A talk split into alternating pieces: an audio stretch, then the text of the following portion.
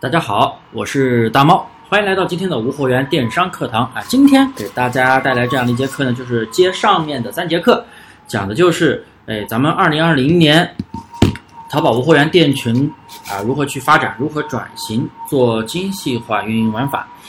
今天讲的第四个原因啊，讲的就是咱们要对产品进行一个差异化的处理。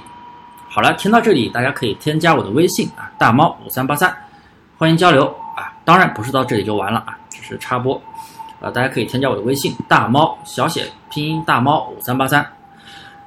好了，咱们继续。那个差异化到底是什么？首先，我给大家来讲另外一个概念：同质化。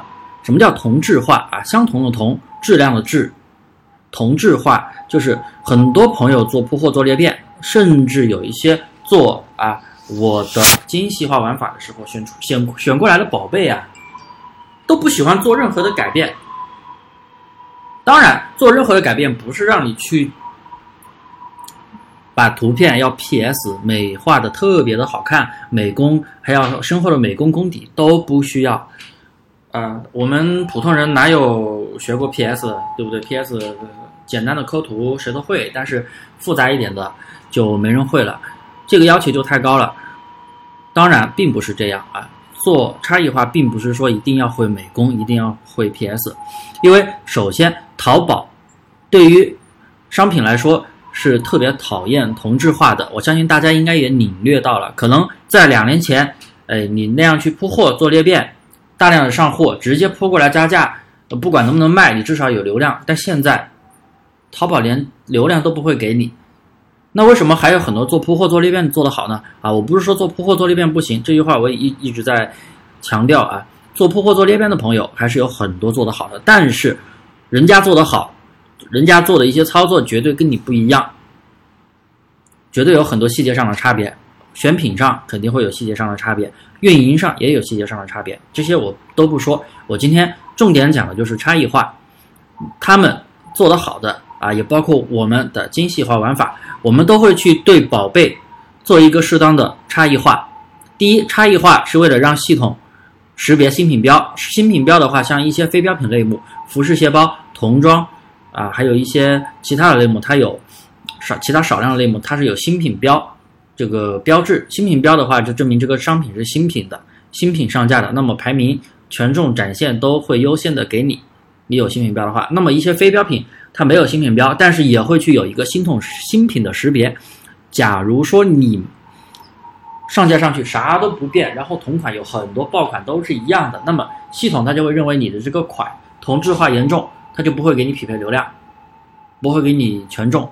我们做淘宝流量，你不要觉得好像是我们上了很多宝贝，人家就一定能搜到。这个流量是靠系统去匹配的啊，他认为你的店铺。比较优质，它就会给你匹配更多的流量。认为你的宝贝优质，它才会慢慢去给你匹配流量。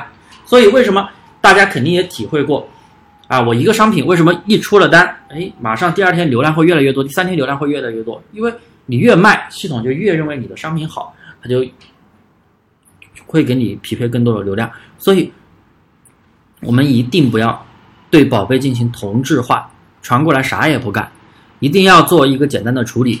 处理的方向是什么呢？像差异，像非标品类目啊，比如说服装类目，人家虽然说人家的主图都是测过的啊，人家第一张主图虽然说都是测过的，但是如果说很多人都在用那个图，那你就不要跟他一样。当然，如果说他没有同款，全网就你一个同款、两个同款，那你可能不做任何改变的情况下，系统可能会认为你是一个新品。但是如果同款非常多的时候，你不做。差异化的话，那么系统是不可能认为你是新品的，那么更别说流量了。简单的差异化就可以了。